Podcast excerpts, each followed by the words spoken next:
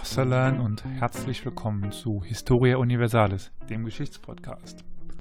Zur mittlerweile 51. Episode von Historia Universalis will ich ganz herzlich begrüßen an meiner Seite Oliver in Köln. Moin. Und Carol in Dresden. Servus, Leute. Bevor wir gleich zu der Episode kommen, erstmal das normale äh, Proborium. Wie geht's euch? Tipptopp. Top-Tipp. Super. Super. Wir haben ja die Angewohnheit, immer an den heißesten Tagen auf, aufzunehmen. Also ja. zweimal Hitzerekord, zweimal Historie Universalis nimmt auf. Naja, das ist, das sind so, das sind so Zusammenhänge, die, die sind eigentlich ganz offensichtlich ja. ein, ein Top-Podcast und Top-Welle, ne? Und Top-Temperaturen. Ja. ja, gut. Äh, über das Top können wir uns in irgendeinem Fall auch irgendwie streiten, aber egal. Aber was haben wir denn eigentlich in der letzten Folge besprochen? Wir waren in der Spätantike unterwegs. Mal wieder. Mal wieder. Und sprachen über Kaiser Julian und den Persienfeldzug. Und noch ähm, dazu kam dann die Geschichte der Sassaniden. Ja. Und daran möchte ich gerade sofort anknüpfen, denn die Gegend passt ungefähr, in die wir uns in dieser Folge begeben. Aber bevor überhaupt weiter ausgeführt wird hier das Thema, möchte ich mit einem ich, ja, Zitat beginnen. Und wenn die heiligen Monate abgelaufen sind, dann tötet die Götzendiener, wo immer ihr sie findet, und ergreift sie und belagert sie und lauert ihnen aus jedem Hinterhalt auf. Wenn sie aber bereuen und das Gebet verrichten und die Zakat entrichten, dann gebet ihnen den Weg frei. Wahrlich, Allah ist allvergebend, barmherzig. Sure 9, Ad Tauber 5.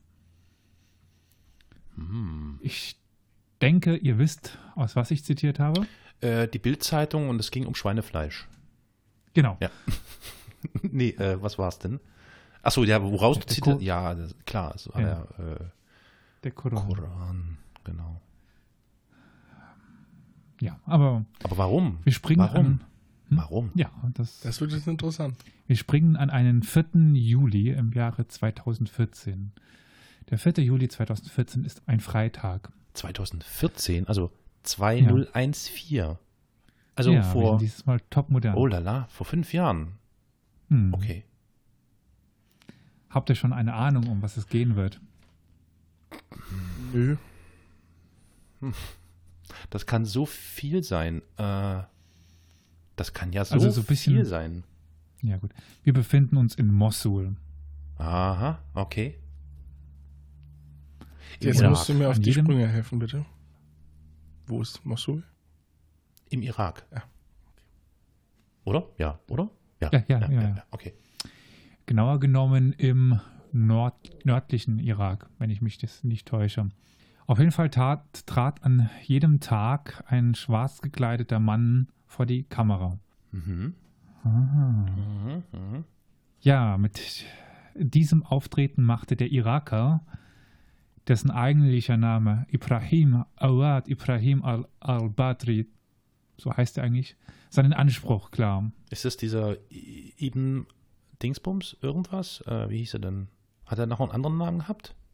Der hat sich einen ja, Namen ne? selbst gegeben. Der hat doch so. Oh, Mensch. Ja, und er will, wie schon, um einen Bezug auf die alten Folgen, aber denn zum Oberhaupt aller Muslime werden. Ah, okay. Aha, aha. Ich denke, jetzt kann ich auch seinen bekannteren Namen sagen. Zwar kein Ibn drin, aber man kennt den Namen mittlerweile leider. Abu Bakr al-Baghdadi. Mm. Ja, al-Baghdadi wird als euer Kalif vorgestellt dem alle Muslime zur Gefolgschaft verpflichtet sind. Wenige Tage zuvor hatte al-Baghdadi die von ihm geführten Organisationen Islamischer Staat in Irak und Großsyrien in Islamischer Staat, also jetzt mit globalem äh, Anspruch umbenannt. Und jetzt tritt er als Kalif an die Spitze. Mhm. Ja. Dieser Kalif trägt nun im Namen des Dschihads und des Islams ein, naja, bisher wenig bekanntes Morden und Schlachten in die Welt im Namen eines, einer, Gottheit. Mhm. Zumindest sagt er es. naja, ein beispielloser, beispielloser Sieg, Siegeszug sollte erstmal folgen.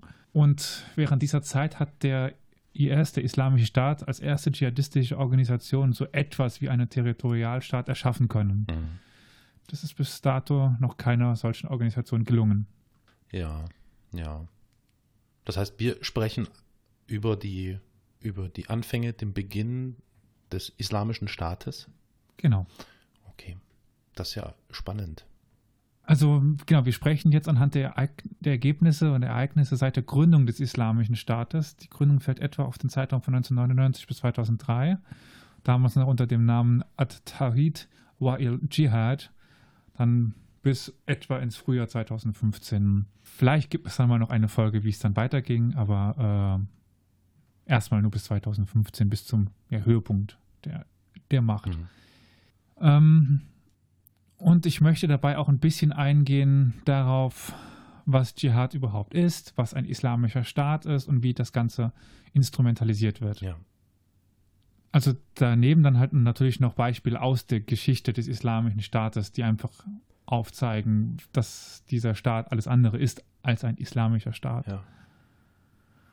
Und das Ganze auch am Beispiel mehrerer Personen, zum Beispiel als jetzt Deutscher könnte man den vielleicht noch irgendwie kennen, den Namen Dennis Kuspert. Mhm. Mhm. Ja. Ja, also ein deutscher Rapper, der in den islamischen Staat ge gezogen ist. Mhm. Dann natürlich die Propagandamaschine wird etwas angeschaut werden. Der islamische Staat ist ja extrem gut darin, Propaganda zu machen. Ja, ich denke, das umfasst so ganz grob die, äh, den Inhalt, der jetzt auf uns zukommen wird. Oh je, na dann. Ich weiß nicht, äh, wenn ihr euch ein bisschen mehr mit dieser Frühphase beschäftigen wollt. Normalerweise schreiben wir ja ähm, die Literaturempfehlung unter die Episode. Das werde ich dieses Mal auch tun. Mhm. Aber ähm, ich kann jetzt mal hier ein, zwei Werke einfach äh, nennen. Das ist mal Bruno Schirrer. Der hat äh, einen sehr guten Bericht von vor Ort verfasst. Mhm noch vor der Zeit von äh, Tudenhöfer, dem ja auch ja. einigen ein Begriff sein ja. kann. Der war früher dort. Also kann besser über die, äh, ja, über die Frühzeit berichten. Mhm. Dann gibt es auch einen ja, mit muslimischen Hintergrund, Said Ben Benam, der äh, auch über den islamischen Staat berichtet hat. Mhm. Aber eher aus wissenschaftlicher Sicht. Mhm. Ja, aber was ist denn überhaupt Dschihad oder Dschihadismus? Eigentlich kennt der Islam fünf Säulen bzw. Pflichten, deren Befolgung für muslimische Männer und Frauen absolut verpflichtend sind. Bei manchen Aufzählungen kommt dann aber eine sechste Säule dazu, der Dschihad. Hm. Die ersten fünf Säulen äh, sind das Shahada, also das Glaubensbekenntnis zu Allah als einziger Gott und Mohammed, seinem Propheten. Die zweite Säule ist das Salah, das Gebet, also die wichtigste Pflicht eines jeden Muslims. Die dritte Säule ist das Zakah, die Gabe von Almosen an Arme, Bedürftige und Pilger. Die vierte Säule ist das Siam, das ist das 30-tägige Fasten im Monat Ramadan, von Sonnenaufgang bis Sonnenuntergang. Die letzte der fünf Säulen ist dann die Hajj, also die Wallfahrt von Mekka nach Medina einmal im Leben. Mhm. Manchmal wird nun als sechste Säule der Dschihad hinzugefügt. Mhm. Dschihad bedeutet wortwörtlich übersetzt so etwas wie Anstrengung oder Bemühungen. Also nämlich auf dem Weg Allahs zur Umsetzung und Ausbreitung des Islams und der Wahrheit des Korans. Der Begriff Dschihad alleine bedeutet also noch keine kriegerische Komponente. Unbedingt. Also, ja, also man kann einfach nur anstrengen, mhm. Allah umzusetzen. Mhm. mhm. Das heißt ja nur, nicht bringt irgendjemanden um. Es kann ja aber auch schon die Bemühungen des Allahs Wissen und Be Bestimmungen im eigenen Leben umzusetzen. Ja. Der kleine Dschihad. Ja. Einfach der große, der kleine ist. Ja, gleich dazu, groß und klein, habe ich mich vertauscht. Auf jeden Fall kann es ja auch im Inneren sein, einfach den inneren Schweinehund zu über, überwinden. Aber das kommt dann gleich mhm. noch. Gut, es gibt dann aber noch den Begriff äh, Jihad fi Sibil Allah, also das Bemühen auf dem Weg Gottes. Das kann kriegerische Auseinandersetzungen beinhalten, je nach Auslegung des Korans und mhm. der Suren. Mhm. Die islamische Theologie hat schon früh den Unterschied zwischen dem großen Dschihad im Inneren, das war nämlich mein, mein Fehler gerade, eines jeden Menschen und dem kleinen Dschihad, welcher auch ein bewaffneter Kampf zur Verteidigung des Glaubens sein kann. Also relativ früh festgehalten. Mittlerweile unterscheiden aber muslimische Rechtsgelehrten zwischen vier Arten des Dschihads. Es beginnt mit dem Dschihad des Herzens, das heißt die Bekämpfung des Teufels und die Abwehr seiner Angriffe auf das Herz eines Menschen. Des Weiteren gibt es den Dschihad der Zunge. Er wird, es wird gekämpft durch das Aussprechen des Wahren und des Richtigen. Es folgt der Dschihad der Hände. Dies ist das Eintreten für das Richtige und das Vermeiden von Falschem. Mhm. Nur der vierte Dschihad bedeutet Kampf und Krieg gegen die Ungläubigen und Feinde des Glaubens. Es ist der Dschihad des Schwertes meist gerechtfertigt durch nur wenige Verse im Koran. Und da kommt eben der, den schon von mir am Anfang erwähnte Suche vor, dieses 9.5. Und wenn die heiligen Monate abgelaufen sind, dann tötet die Götzendiener, wo immer ihr sie findet, und ergreift sie und belagert sie und lauert ihnen aus jedem Hinterhalt auf. Wenn sie aber bereuen und das Gebet verrichten und das Zakat entrichten, dann gibt ihnen den Weg frei. Wallah, wallah. Wahrlich Allah ist allvergebend, barmherzig. Dann gibt es noch die Sure 984. Äh, Kämpft darum für Allahs Sache. Du wirst keinen verantwortlich, du wirst für keinen verantwortlich gemacht, außer für dich selbst. Und feuere die Gläubigen zum Kampf an. Vielleicht wird Allah die Gewalt derer, die ungläubig sind, aufhalten. Und Allahs Gewalt ist viel größer und er ist streng im Strafen. Dann gibt es noch Sure 2, 216. Zu kämpfen ist euch nicht vorgeschrieben, auch wenn es euch widerwärtig ist. Doch es mag sein, dass es euch widerwärtig ist, was gut für euch ist. Und es mag sein, dass euch lieb ist, was übel für euch ist. Und Allah weiß es, doch ihr wisst es nicht. Im Koran kommt das Wort Dschihad 41 Mal vor. Von diesen 41 Mal steht es nur in 10 äh, Stellen im Zusammenhang mit direktem Kampf. Aber auch diese 10 Textstellen mit dem direkten Bezug auf einen Kampf bieten keinerlei einheitliche Aussagen. Die Aussagen reichen von Geduld bei der Vorbereitung des Glaubens oder bei der Verbreitung des Glaubens bis zum Erlaubnis zum Angriff und zur Aufforderung zum Kampf. Ebenfalls ist zu bemerken, dass der Koran über einen Zeitraum von mehr als zwei Jahrzehnten entstanden ist. Dabei wird nach den Orten der Offenbarung unterschieden. Wird zwischen, deswegen wird zwischen mekkanischen und medinischen Suren unterschieden. In den mekkanischen Suren, die in der Frühzeit des Wirken Mohammeds entstanden sind, welche durch eine politische Abhängigkeit und Machtlosigkeit der Anhänger geprägt ist, war der Begriff des Dschihads eher friedlich geprägt.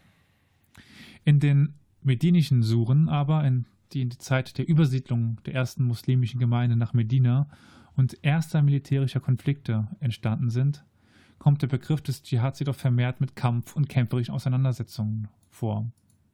Man merkt also, wie der Koran nach und nach wuchs und sich an die jeweiligen Begebenheiten anpasste.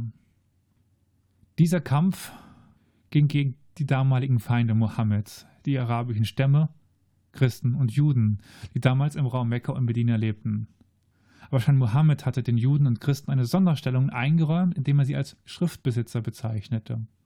Schriftbesitzer müssen den Islam nicht übernehmen, wenn sie die Oberherrschaft des, Is des Islams anerkennen und sich durch, sich durch eine Kopfsteuer freikaufen. So werden sie zu Schutzbefohlenen, also den Dhimis, die unter dem Schutz der muslimischen Herrscher standen. Erst wenn die Schriftbesitzer diese Steuer, die Jizya, nicht bezahlen, darf man sie angreifen und töten. Für die sogenannten Polytheisten, also die, welche nicht zu den Schriftbesitzern zählten, bleibt entweder der Kampf und Tod oder die Konvertierung zum Wahl. Aber bei vielen muslimischen Kalifen wurden die anderen Religionen als Dhimis gesehen, also die Nicht-Schriftbesitzer. Und so wurden dann tatsächlich islamische Verträge mit Religionen geschlossen, dass diese Dhimis werden konnten. Ob der islamische Staat jetzt den Schriftbesitzern die Möglichkeit gibt, die Jizya zu zahlen und als Dhimmis unter der Herrschaft des islamischen Staates zu leben, ist ja fraglich. Teilweise ja, teilweise nein, je nachdem, ob der islamische Staat Geld braucht, in welcher Position die standen, aber im größten nicht. Und damit äh, ja, verstößt der islamische Staat schon hier gegen den Koran. Mhm. Aber was ist eigentlich ein islamischer Staat? hm.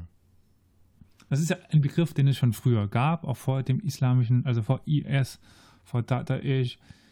Na, die wichtigste, das wichtigste Organ eines islamischen Staates ist die Scharia.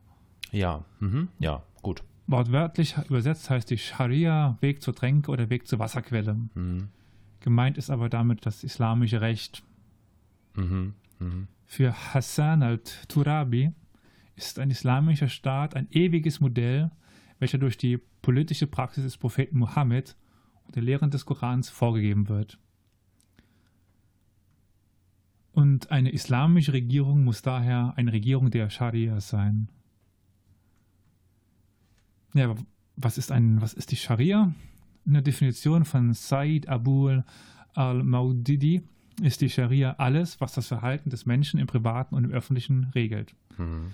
Die Handlungen von Menschen werden eingeteilt in Geboten, Pflicht, erlaubt, verboten, empfohlen und missbilligt. Für die Muslime ist die Scharia kein Menschenwerk, sondern kommt direkt von Gott. Also nicht für alle Muslime. Aber wenn man jetzt äh, an die Scharia glaubt oder auf die Scharia setzt, ist die Scharia kein Menschenwerk, sondern kommt direkt von Gott. Mhm. Der Koran selber enthält zwar einige Rechtsvorschriften, weist jedoch auch erhebliche Lücken auf, welche nun in der Scharia geschlossen werden. Mhm. So wurde die islamische Rechtswissenschaft, die Fiqh, im Lauf der Zeit mit dem Konsens der Rechtsgelehrten sowie dem Analogieschluss weiterentwickelt. Als Quellen der Rechtsfindung wurden neben dem Koran die Sunna Mohammeds aus den Hadithen herangezogen. Der Hadith ist die Prophetenüberlieferung, in der in mehr als 1000 Überlieferungstexten Aussprüche und Handlungen Mohammeds überliefert worden sind. Aufgeschrieben wurden die Hadithen aber nicht von Mohammed, sondern von einigen seiner Anhängern. Teilweise wurden die Berichte erst mehrere Generationen nach Mohammed niedergeschrieben und daher kommt es gerne mal auch zu Verifikationsproblemen. Denn die Authentizität der Überlieferung ist eines der zentralen Probleme des, ist der islamischen Rechtswissenschaften. Durch die unterschiedlichen Sammlungen der Hadithen entstanden unterschiedliche Rechtsschulen im Islam. Die vier wichtigsten Rechtsschulen sind die Malikitische Rechtsschule in Nordafrika, die Hanabalitische Rechtsschule in Saudi-Arabien, die Schafiitische Rechtsschule in Ägypten sowie die Hanafitische Rechtsschule in der Türkei und Teilen Europas. So entstanden verschiedene Sammlungen von Rechtstexten, die durch den Konsens, die Ijema, der Rechtsgelehrten entstanden. Wenn es für einen Streitfall noch keinen gelehrten Konsens gab oder gibt, kommt es dann zu einem Analogieschluss, in dem anhand von anderen Entscheidungen neue Konsense gebildet werden. Wenn man schon vorgegebene, wenn man die schon vorgegebene Form der Scharia beachtet, stellt sich die Frage, inwiefern Demokratie und Islam überhaupt zusammenpassen. Yusuf Abd Allah al-Qaradawi sagt, hm, dass Islam und Demokratie miteinander in Einklang zu bringen seien. In seiner islamischen Demokratie gibt es ein Parlament, welches vom Volk gewählt wird. Souverän ist aber bei Al-Qaradawi nicht das Volk, sondern nur Gott. Er unterscheidet zwischen dem absoluten Gewissen und dem zeitgebundenen Offenbarungen in den heiligen Texten. Bei den zeitgebundenen Offenbarungen setzt er das äh, Parlament ein, denn hier sei Spielraum für menschliches Urteil. Das Parlament wird zum Ort des Itchadihat, der Empfindung von Normen durch eigenständige Urteilsbemühungen. Somit übernimmt das Parlament die Funktion der Rechtsgelehrten. Dem gegenüber steht das System eines Kalifenstaates, in dem der Khalif, der Kalif, die Funktion des Parlaments innehat und die zeitgebundenen Offenbarungen durch Ijtihad in einer eigenständigen Urteilsbemühung interpretiert. Ein Kalifenstaat ist gleichzusetzen mit dem Kalifat? Ja. Okay. Die vom Kalifen erlassenen Gesetze wurden von einem religiösen Gutachter, einer Fatwa, geprüft. Der oberste Gutachter war der erste Mufti. So muss sich selbst der Kalif einer Institution unterwerfen. Wie machtvoll die Rechtsgelehrten wirklich waren, hing in der Geschichte von dem herrschenden Geschlecht und dem Mufti ab. Ja, gut. Aber ich denke, nach ganz vielen theoretischen Aufbau jetzt, was denn ein islamischer Staat sein kann, was Scharia ist, die verschiedenen ja, Staatsformen, die möglich sind. Ähm, ein Überblick über die Geschichte des islamischen Staates wäre, denke ich, jetzt auch mal ganz interessant, oder? Ja. Gut. Der Gründer des islamischen Staates war tatsächlich nicht eben jener Abu äh, Baghdadi, sondern Abu Musa Abbas Sarkawi. Sarkawi, einfach mal jetzt der Einfachheit halber, soll im Jahr 2000 mit vier Gefährten im afghanischen Herat ein Trainingslager für eine von der Al-Qaida unabhängige Terrororganisation gegründet haben. Trotzdem wurde As-Sarkawi von der Al-Qaida finanziell unterstützt. So soll Osama bin Laden As-Sarkawi 200.000 US-Dollar bereitgestellt haben. Die jetzt begründete Organisation heißt At-Tawhid wal Jihad, was etwa so viel heißt wie Monotheismus und Dschihad. Zu den ersten Anhängern As-Sakawis gehörten vor allen Dingen Jordanier, Syrer, Palästinenser und Libanesen. Im August 2003 explodierte eine LKW-Bombe vor dem UN-Hauptquartier in Bagdad. Bagdad. Mhm. Der erste Selbstmordanschlag von At-Tawhid wa al-Jihad. Wenige Tage später explodierte eine Autobombe in der Imam Ali-Moschee der Beginn eines blutigen Konfliktes mit den Schiiten im Irak. 2004 legte al-Sakawi den Treueeid gegenüber der Al-Qaida und Bin Laden ab und änderte den Namen seiner Organisation in Tanzim Qa'idat al-Jihad fil Bal al-Rafidan, was in etwa so viel wie Basis für den Dschihad im Zweistromland bedeutet. In den westlichen Ländern besser unter dem Namen Al-Qaida im Irak, QI bekannt. 2005 rief As-Sakawi zum, für uns Deutsche, totalen Krieg gegen die Schiiten auf, welcher 2013 in voller Härte ausbrechen sollte. Hm. Aber Anfang 2006 vereinigten sich die Organisationen As-Sakawis mit fünf kleineren Terrororganisationen im Irak zu den Majlis Surah al-Mujahideen für Irak, zum äh, Shura-Rat der Mujahedin im Irak. Aber der Aufstieg von Asakawi sollte bald vorbei sein, denn bei einem Luftangriff am 7. Juni 2006 starb Asakawi. Zu seinem Nachfolger wurde Abu Ayyub al-Masri ernannt. Und al-Masri benannte sich der naja, Majlis Shura al-Mujahidin für Irak im Oktober 2006 in Ad-Dawla al-Islamiyya für Irak um. Und jetzt sind wir dann beim Islamischen Staat im Irak. Mhm. Oder kurz ISI, also ISI. Mhm. Um. Jetzt haben wir doch relativ viele Umbenennungen hinter uns und ja, nach Sakawi haben wir Masri, mhm. Al-Masri.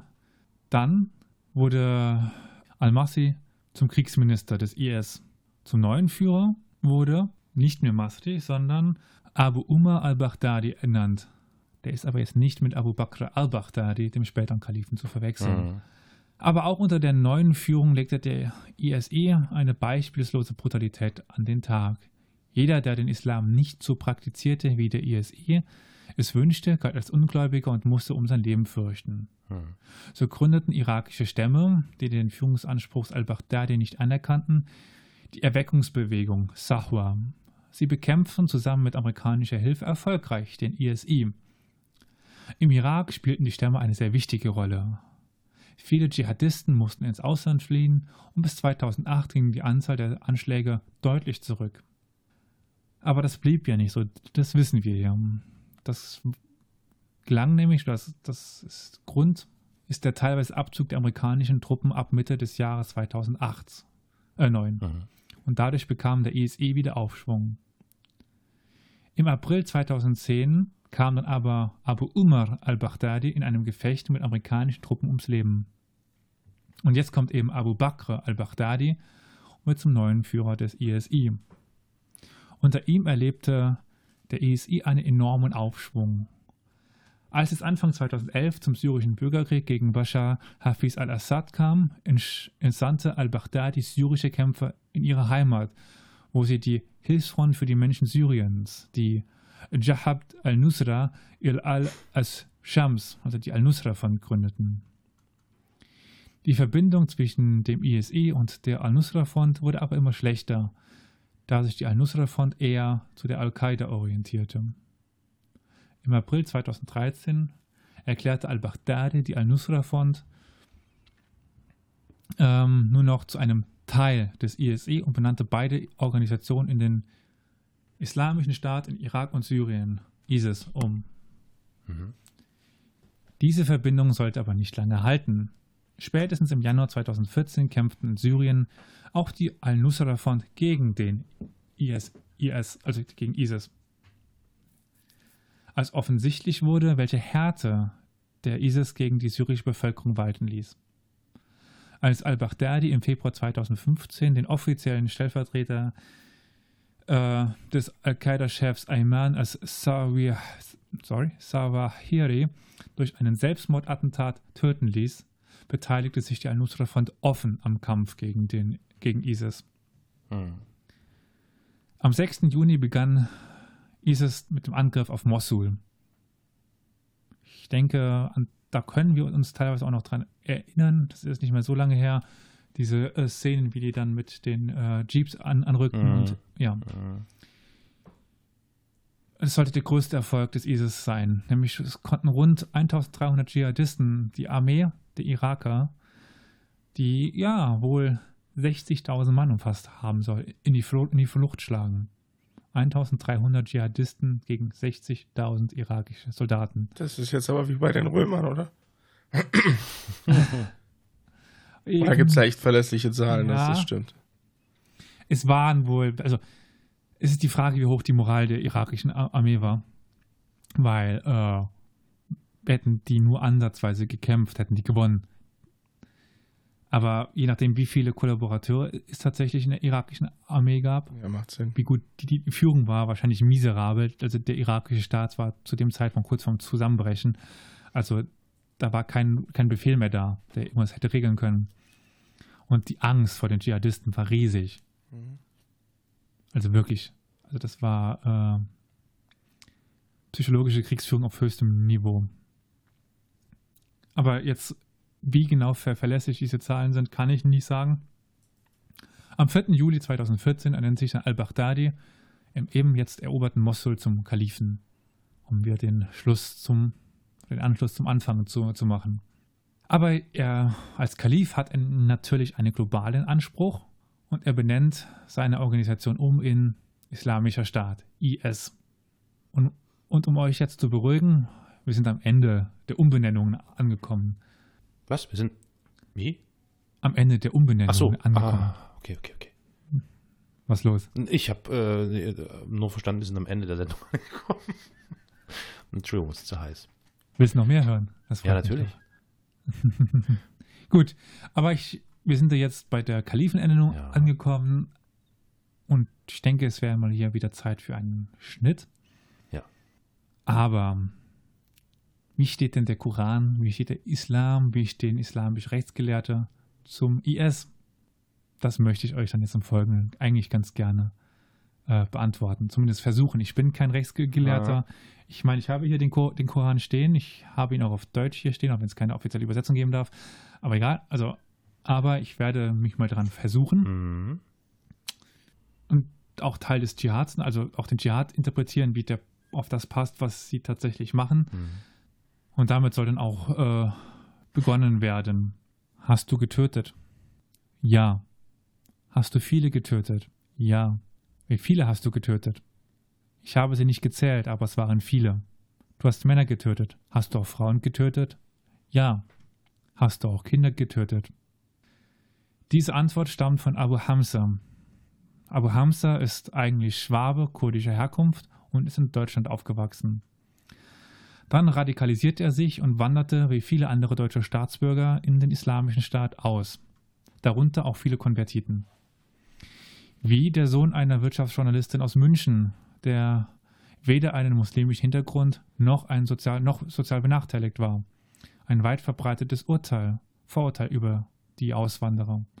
Er genoss eine gute Erziehung, hatte viele Möglichkeiten, sein Leben zu orientieren. Aber er konvertierte zum Islam und radikalisierte sich, um 2008 über Ägypten in den Irak und Afghanistan auszuwandern, um sich dort ausbilden zu lassen. Danach schloss er sich verschiedenen Terrororganisationen an, um schließlich zum Islamischen Staat zu kommen. 2013 kehrte er nach Deutschland zurück. Am bekanntesten ist aber die Geschichte des Ex-Rappers Dennis Mohammed Kuspert, Mohamedou, mhm. welcher 1975 in Berlin geboren wurde. Kusperts Jugend war geprägt von schwierigen familiären Situationen und, einer Pro und problematischen sozialen Verhältnissen. Er geriet schnell auf die falsche Bahn und wurde kriminell. Laut eigenen Worten aufgrund seiner Vorbilder, nämlich am amerikanischen Rappern. Aber parallel zu seiner kriminellen Karriere begann er sich relativ schnell für den Islam zu interessieren. Aber erst 2019 sagte Kuspert, habe er sich wirklich begonnen, habe er wirklich begonnen, den Islam zu praktizieren. Geprägt wurde er in dieser Zeit durch die Ergebnisse im Dezember, des, des im Dezember 2008 ausgebrochenen Gaza-Kriegs. 2010 trat Kuspert, traf Kuspert auf, Salah, auf den Salafit, salafistischen Prediger Pierre Vogel und tauchte vermehrt in der salafistischen Szene auf. 2010 war das Jahr der Radikalisierung Kusperts. Er tauchte als Sänger in dschihadistischen Liedern auf, er nannte sich seitdem Abu Malik und hielt sich von seinem früheren Leben aus Rapmusik und Kriminalität fern.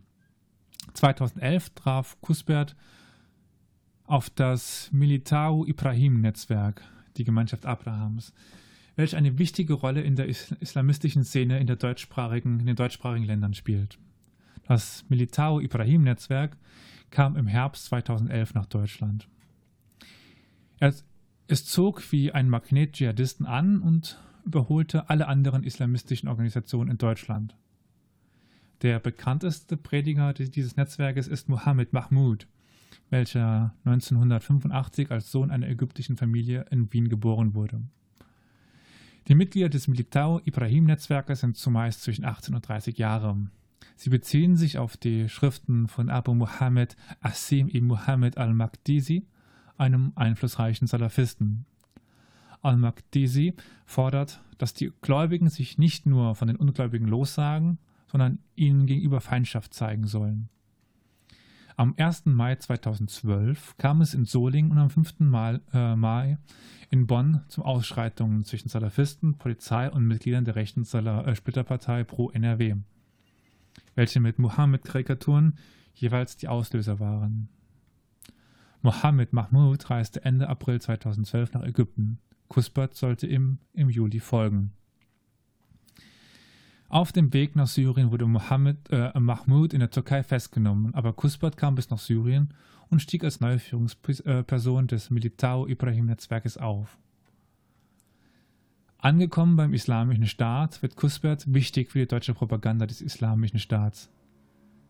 Er veröffentlicht Videos über soziale Netzwerke, in denen er für den Dschihad wirbt und dazu auffordert, sich diesen anzuschließen.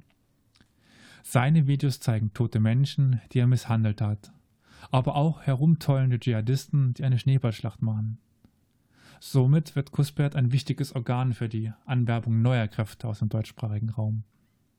Er nutzt vor allem die sozialen Netzwerke, die vor allem unter jungen Menschen weit verbreitet sind und erreicht damit viele Menschen. Im September 2013 wird Kuspert schwer verletzt. Trotzdem rief er weiter zur Ausreise in den Islamischen Staat auf. Aber Kuspert ist nur ein kleiner Teil der Propagandafabrik des Islamischen Staates. Der Erfolg der, des Islamischen Staates oder der ja mittlerweile vergangene Erfolg rührt von ihrer erfolgreichen Propaganda. Und vor allen Dingen von dem Magneten Dschihad. Der Islamische Staat nutzt als erste Terrororganisation ein breites Spektrum an Medien, durch die er eine sehr erfolgreiche Propagandamaschinerie am Laufen hält. Er verfügt über Twitter- und Facebook-Seiten, eine Webseite, mehrere YouTube-Kanäle und eigene Zeitschrift neben den sonst üblichen Blogs. Daneben besitzt der Islamische Staat seit 2007 mit Al-Furqan Media Production sein eigenes Videolabel. Am 31. März 2014 veröffentlichte der Islamische Staat einen sogenannten Tatenbericht mit präzisen Angaben zu ihren Operationen zwischen November 2012 und November 2013. Erfolg hatte der Islamische Staat mit seiner Propaganda und neben der Tatsache, dass viele junge Leute sich durch die hochwertigen, hochwertig produzierten Videos und Berichte angesprochen fühlen und in den Heiligen Krieg ziehen. Oh ja, habt ihr euch das immer, sowas mal angeguckt? Das ist echt krass, ne? Ja. Boah. Ich habe mir vor einigen Jahren so, so einige, als die noch wirklich verfügbar waren auf YouTube, es wird ja immer weniger. Es gibt sicher irgendwelche geheimen Stichworte oder so, wo man es noch weiterhin ja, findet. Ja, du musst es halt auf Arabisch schreiben. Also das war schon, das war wirklich Hollywood-reif, ne? Also das war wirklich äh, abgefahren. Das war Mission Impossible, was davor gesagt hast, und gesagt, krass. Da knallt's und rums und bums und das war äh, im negativen Sinne beeindruckend. Ich habe auch mhm. ähm, natürlich dann andere Videos gesehen, die äh, noch äh, negativer waren. Also solche, diese Köpfungsvideos und solche Geschichten. Also das mhm. ist schon wirklich ja. eine ganz krasse Kombination an, an Anreizen, die die da bieten. Definitiv, das ist ja. Aber was ich sagen wollte, also die Propaganda war eben nicht nur erfolgreich, dass neue Leute kamen, sie waren auch erfolgreich bei ihren Eroberungen. Ja. Jetzt nochmal rekurrieren auf Mosul, wo die wenigen Kämpfer des Islamischen Staates gegen die riesen irakischen Armees sich durchsetzen konnten. Wahrscheinlich auch, weil sie kurz vorher Videos von Gräueltaten des Islamischen Staates gesehen hatten, die zu dieser Zeit im Internet kursierten. Gelernt haben sie die Propaganda durch die Videobotschaften der Al-Qaida. Der Islamische Staat führte sie zur Perfektion. So nutzen sie aktuelle Hashtags, so zum Beispiel bei der Fußballweltmeisterschaft 2014 in Brasilien Hashtags wie Brasil 2014, also Hashtag Brasil 2014, Hashtag eng, Hashtag France und Hashtag WC 2014 und erreichen so eine breite Masse an Aufmerksamkeit. Es wurde eine App für Smartphones entwickelt. Aber neben diesen neuen Methoden blieb der Islamische Staat den Videobotschaften der Al-Qaida treu. Es gab Bekennervideos, in denen sie sich zu Terroranschlägen meist im Irak und Syrien bekennen, sowie in einem großen Rahmen Videos von, von Hinrichtungen von Gefangenen, die ja Carol gerade eben schon angesprochen hat, in einer bisher unbekannten Brutalität. Mhm. So wurden Journalisten wie James Foley und Stephen Scotloff, aber auch Mitglieder von Hilfsorganisationen wie David Hines und die Mediziner wie äh, Peter Edward Cussing enthauptet und das Video von ihrer Hinrichtung online gestellt. Mhm. Ich durfte von ein paar Wochen einen Vortrag eines Journalisten mir an, anhören über, den, über Syrien. Mhm. Und Syrien ist immer noch ein No-Go-Staat für Journalisten. Mhm. Mhm. Es gibt so gut wie keine westlichen Journalisten in, in Syrien. Mhm. Mhm. Du überlebst das nicht. Ja, der islamische Staat will damit Angst verbreiten und dies gelingt ihm eigentlich auch sehr gut. Viele Menschen gehen in Europa auf die Straßen aus einer diffusen Angst vor einer Islamisierung des Abendlandes. So wird der Dschihad nicht nur auf der Straße geführt, sondern auch in den Medien und im Internet. Der Dschihad wird Mittel für die Rekrutierung neuer Kämpfer, denn viele Menschen ziehen in, das zwei, in die Zweisturmregion, um sich dem Dschihad anzuschließen. Mittlerweile zum Glück weniger. Aber was machen wir jetzt mit den Menschen, die dort sind und den Kindern und den Frauen? Ja. Mhm. Das habe ich ja ganz viel gesprochen über Dschihad. Dschihad als Rechtfertigung für einen Krieg. Der islamische Staat instrumentalisiert den Dschihad als Rechtfertigung für ihre Kämpfe. Sie beschuldigen jeden, der ihre Auslegung des Islams nicht unterstützt, mit Unglauben und können so nun laut ihrer Auslegung des Islam einen Dschihad gegen diese Gruppe führen. Egal, ob es die Jesiden, Christen oder Schiiten sind oder Gassuniten. Seit seiner Entstehung macht der islamische Staat auch Jagd auf die Jesiden, die vor allem im Nordirak leben. Etwa 55.000 Jesiden retteten sich im Sommer 2014 vor, der, vor den Truppen des Islamischen Staats in das Sinjar-Gebirge. Dort saßen sie wochenlang von Dschihadisten umschlossen auf einem Höhezug fest. Die rund 30.000 festsitzenden Männer, Frauen und Kinder drohten entweder zu verdursten oder zu verhungern oder von den Kämpfern getötet und verschleppt zu werden. Mit Hilfe von kurdischen Kämpfern und amerikanischer Luftunterstützung konnten viele der eingeschlossenen Jesiden im Laufe des Herbstes gerettet werden und das Sinjar-Gebiet Gebirge zurückerobert werden. Aber auch abseits des Sinjar-Gebirges starben viele Jesiden und die jesidischen Frauen wurden häufig versklavt. Zuerst stellt sich die Frage, wie der Koran und die islamische Rechtslehre zu den Jesiden steht, die zwar einer monotheistischen Religion angehören, aber keine heilige Schrift haben und somit keine klassischen Schriftbesitzer sind. Imam Malik, ein Begründer der islamischen Rechtsschule, sagt über die Jesiden, behandelt sie wie die Schriftbesitzer. Die erste islamische Dynastie der Umayyaden erachtete sogar die Buddhisten und die Hindus als Themis, also als Schutzbefohlene. Und somit müssten auch die Jesiden unter den islamischen, nach islamischem Recht die Möglichkeit gegeben werden, sich durch eine Kopfsteuer freizukaufen oder zum Islam überzutreten. Diese Möglichkeit wird ihnen aber nicht gewährt und somit verstößt der islamische Staat gegen ihr eigenes Recht. Denn er bezieht sich auf den, oberen genannten, auf den oben genannten Rechtsgelehrten Imam Malik und die Dynastie der Umayyaden. Aber auch das Verhalten der Kämpfer des islamischen Staates gegenüber den Jesiden widerspricht den Verhaltensregeln, welche in den Hadith niedergeschrieben wurden. Denn dort heißt es unter anderem, jene, die Zuflucht suchen, dürfen nicht getötet, denn, Verletzt darf nicht, denn Verletzten darf nicht geschadet werden und wessen Tür geschlossen ist, der ist sicher. Mhm. Und das heißt auch, führt den Krieg, doch seid nicht streng, seid nicht verräterisch, verstümmelt nicht und tötet keine Kinder. Mhm. Da genau dies Verbrechen, da genau diese Verbrechen immer wieder in den Reihen des islamischen Staates passieren, verstößen die Kämpfer damit gegen die Regeln des islamischen, der islamischen Kriegsführung und somit auch gegen die Regeln des kleinen Dschihads.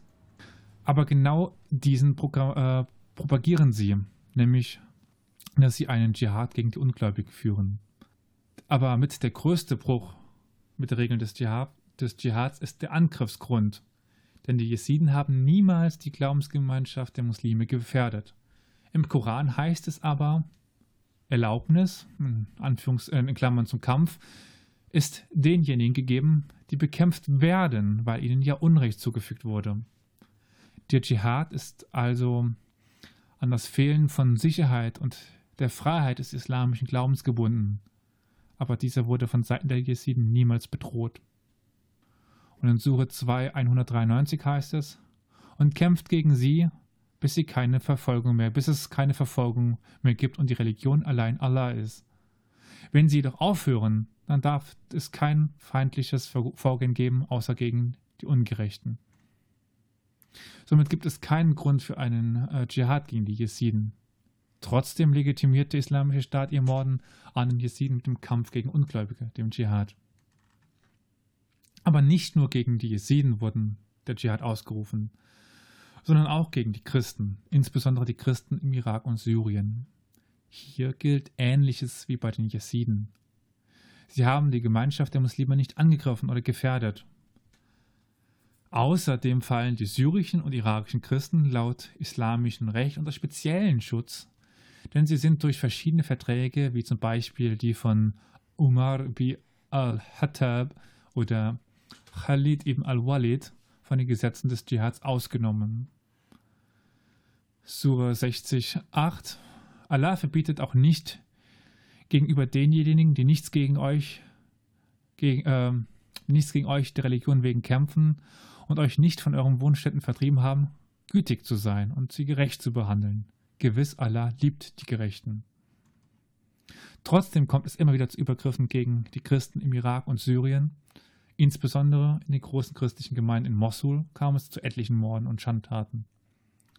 Auch gab es regelrechte Feldzüge gegen Christen im Irak. Besonders für eine dschihadistische Organisation ist das Verhalten des islamischen Staats gegenüber anderen Muslimen in erster Linie den Schiiten, aber auch den Sunniten, welche sich nicht den Maximen des islamischen Staats verpflichtet fühlen. So sind es nicht nur Christen und Jesiden auf der Flucht vor dem islamischen Staat, sondern auch Schiiten und Sunniten. Der islamische Staat bezeichnet jeden, der seine Auslegung des Islams nicht unterstützt, als einen Ungläubigen, einen Gafir.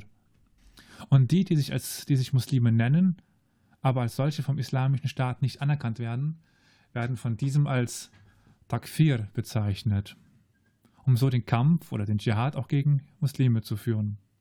Dieser Konflikt bahnte sich lange an und eskalierte mit dem begonnenen Siegeszug des Islamischen Staats im Jahr 2013.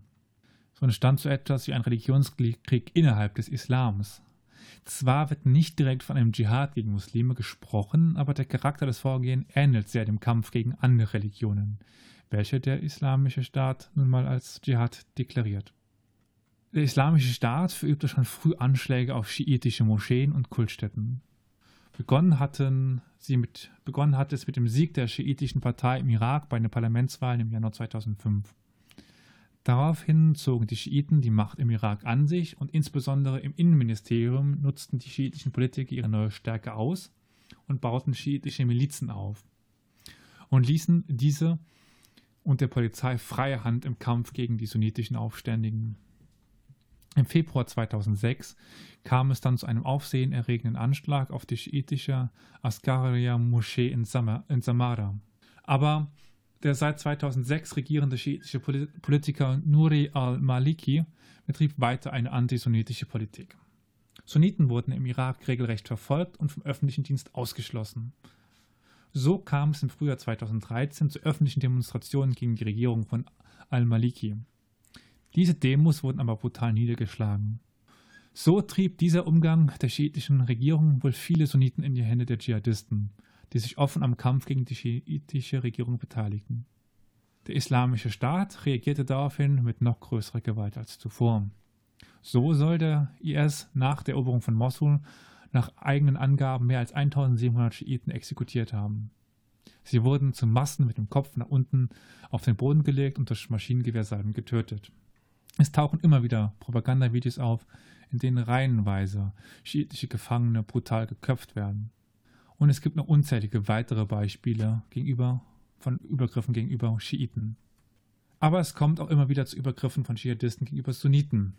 So wurden drei unbewaffnete Lkw-Fahrer von Sahakar Wahib, einem ranghohen IS-Kämpfer, angehalten und weil sie seine Fragen, wie viele Einheiten bestimmte Ge Gebete haben, nicht beantworten konnten, auf offener Straße erschossen. Ja, und dieses Video gab es auf YouTube. Ich guck mal gerade nach, ob es das noch gibt. Hoffentlich nicht. Nein, das gibt es nicht mehr. Ich habe den Link nämlich da.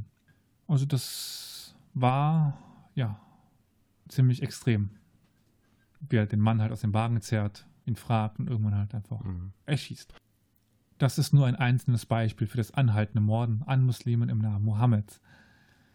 Der Konflikt zwischen Schiiten und Sunniten brodelt schon seit der Entstehung, aber die systematischen Morde an Schiiten durch Sunniten im Namen der Religion sind in dieser Härte neu. Sure 493 Und wer einen Gläubigen vorsätzlich tötet, dessen Lohn ist die Hölle, ewig darin zu bleiben. Und Allah zürnt ihm und verflucht ihn und bereitet ihm ewig gewaltige Strafe. Es ist einem Muslim, laut der Sunna des Propheten, nicht erlaubt, einen anderen Muslim zu töten.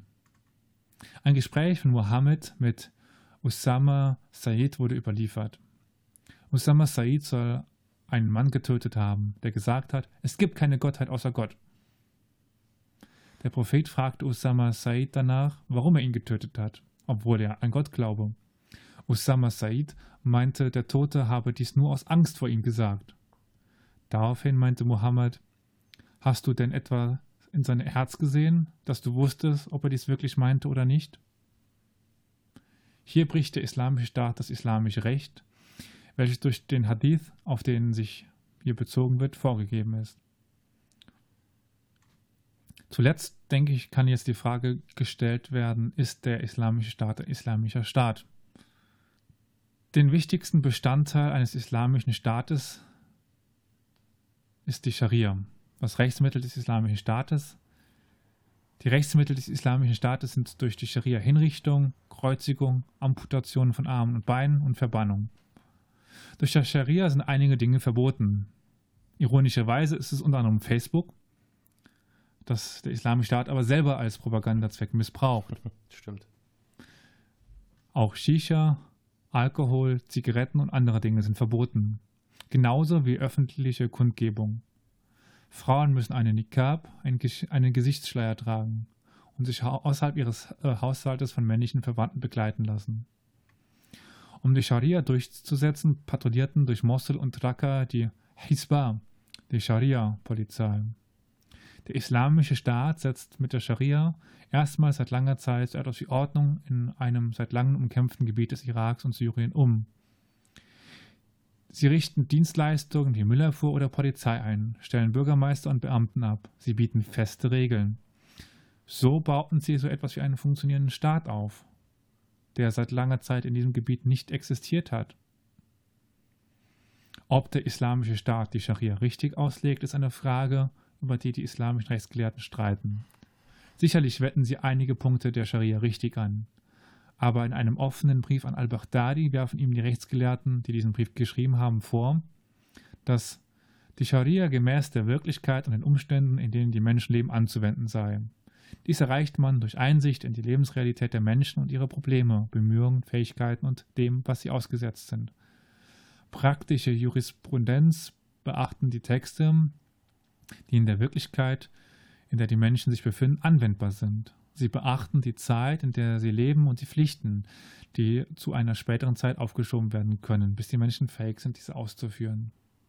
Dies wird nicht eingehalten, denken die Rechtsgelehrten, denn man habe die Scharia nicht an die Moderne angepasst, sondern legt sie immer noch wie vor tausend Jahren aus. Der islamische Staat ist keine islamische Demokratie, denn das Volk kann kein Parlament wählen. Hm. Stattdessen steht der Kalif an der Spitze des islamischen Staates, also handelt es sich um einen Kalifenstaat. Al-Baghdadi hat sich von seinem eigenen Terrornetzwerk als Kalif bestimmen lassen. Aber 1924 wurde das Kalifat abgeschafft und für ein neues Kalifat bräuchte es den Konsens der gesamten Gemeinschaft der Muslime und nicht Einzelne. Dazu heißt es, wer auch immer einem Menschen den Treueid gibt, ohne sich mit den Muslimen beraten zu haben, hat sich selbst betrogen. Und weder ihm noch dem Mann, dem er den Treueid gab, sollte gefolgt werden, denn beide haben ihr Leben riskiert. Ja, aber so wie sie ja auch gegen andere Muslime vorgehen, sind es ja für sie keine. Oder? Ja. Also äh, unter, unter sich ist der Konsens da, ihn dazu zu wählen, oder? Ja. Also wenn man es jetzt so. Ja, ja, wenn man es so sieht. Ja. Genau. Wenn man sagt, alle anderen, also wir sind keine echten Muslime, ja, da hat man sich die Zustimmung leicht geholt. Naja, also der islamische Staat instrumentalis instrumentalisiert sehr erfolgreich den Islam für ihre Zwecke, insbesondere den Dschihad und das Staatskonzept eines islamischen Staates. Die beiden Aushängeschilder haben, sich, haben sicherlich einen großen Anteil am ja, mittlerweile schwindenden Erfolg des islamischen Staates. Ja, ich habe ja versucht, jetzt beispielhaft aufzuzeigen, wo der islamische Staat diese beiden Aushängeschilder für ihre Zwecke instrumentalisiert dabei wurden die Beispiele hoffentlich nicht nur aus westlicher Sicht beachtet, sondern auch im islamischen Rahmen. Ich habe auch versucht, die Auslegung des Korans und einige Hadithe bei den Beispielen zu beachten. Hm, aber ich denke, festzuhalten bleibt, dass insbesondere der Dschihad als Magnet für die Kämpfer für den islamischen Staat wirkte. Und insbesondere für europäische Muslime, die sich in Europa radikalisierten und dann in den Dschihad zu ziehen. Ja, ich denke, da sind wir mal ja 2014, 2015 angekommen.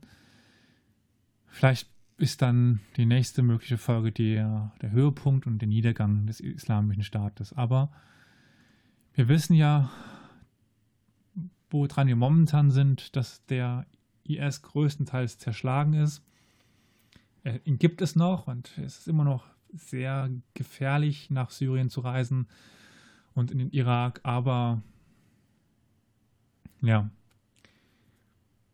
ist es doch nicht so schlimm ge geworden, wie man hätte 2015 annehmen können. Und damit wäre ich jetzt am Ende der Folge angekommen. Ja, vielen Dank. Hast ein bisschen Licht reingebracht für mich.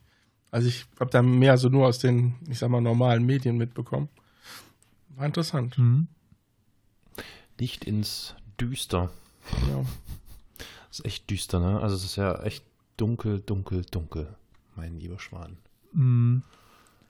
Und das ich möchte jetzt eigentlich noch ein paar Empfehlungen loswerden von Dokumentationen. Mhm.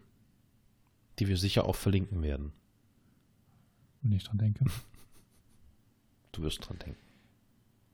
Ich werde dran denken. Also, Steuerung F hat zum Beispiel, warum holen wir sie nicht zurück? IS-Kinder mhm. eine 21-minütige Doku ge gebracht, ich, die sich sehr lohnt, einfach ähm, da mal reinzuschauen, weil es eben um das von mir nur ganz kurz angeschnittene Schicksal der Kinder, der, der Übergetretenen geht. Mhm. Dann gibt es vom Y-Kollektiv auf die ähnliche Thematik, wie der islamische Staat Kinder in den Krieg lockt. Y-Kollektiv wie das englische Y? Okay. Ja. Ja, Arte gibt es natürlich eh so sehr gute Dokus, die äh, Frauen des IS oder Syrien vom Ende des Kalifats. Ich denke, das äh, reicht schon mal, um da einzusteigen. Wenn ich daran denke, werde ich ein, ein paar Dokus ähm, in die Shownotes packen. Als letzten dann auch wieder von, von Arte, Irak, Jagd auf die letzten IS-Terroristen. Ja, aber dann auch nochmal euch vielen Dank. Ich hoffe, ich habe euch mit meinen theoretischen Ausschweifungen nicht zu sehr verwirrt.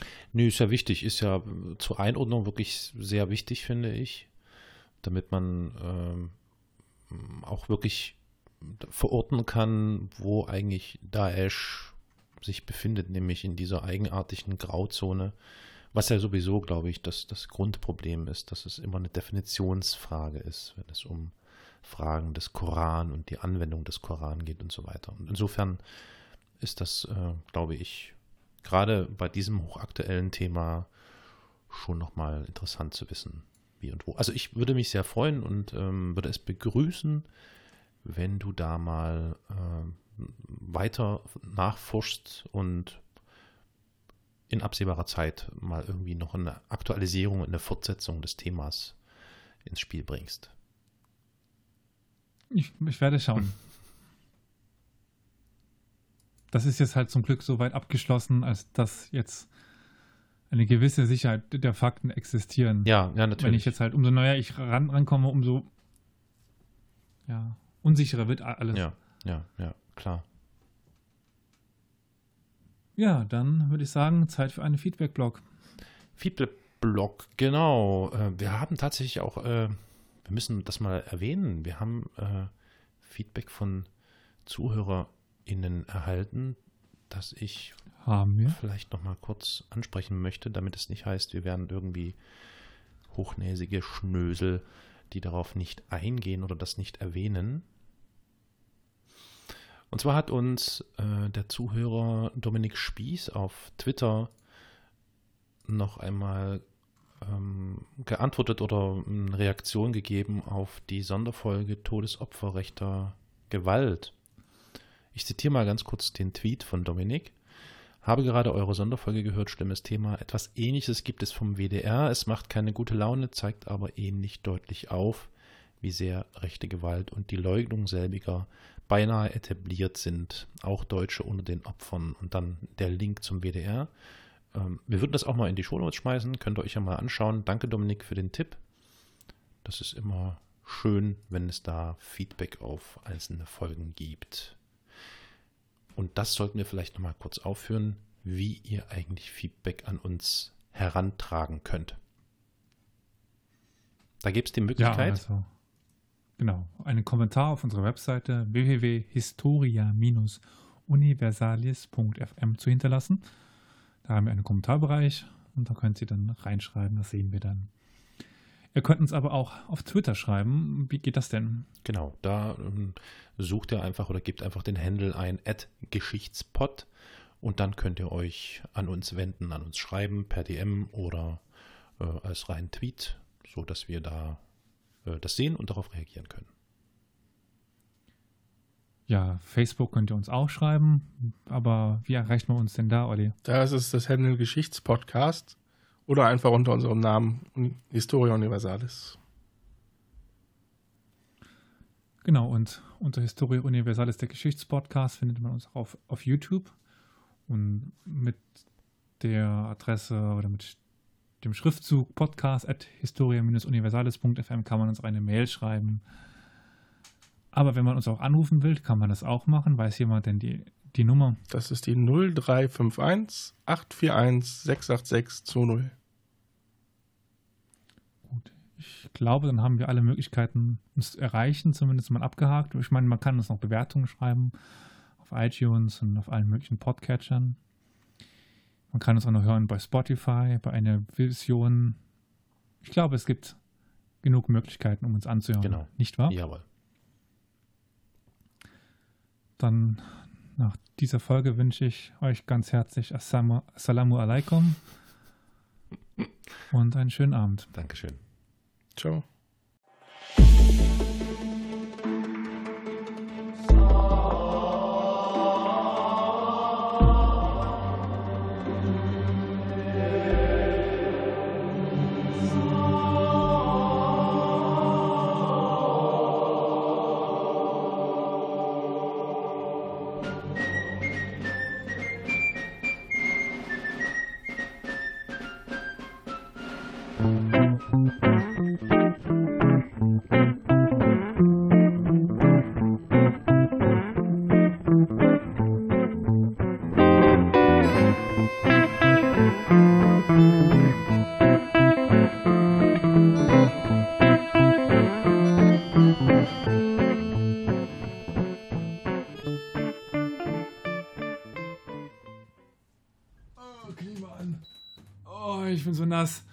Ich bin so nass.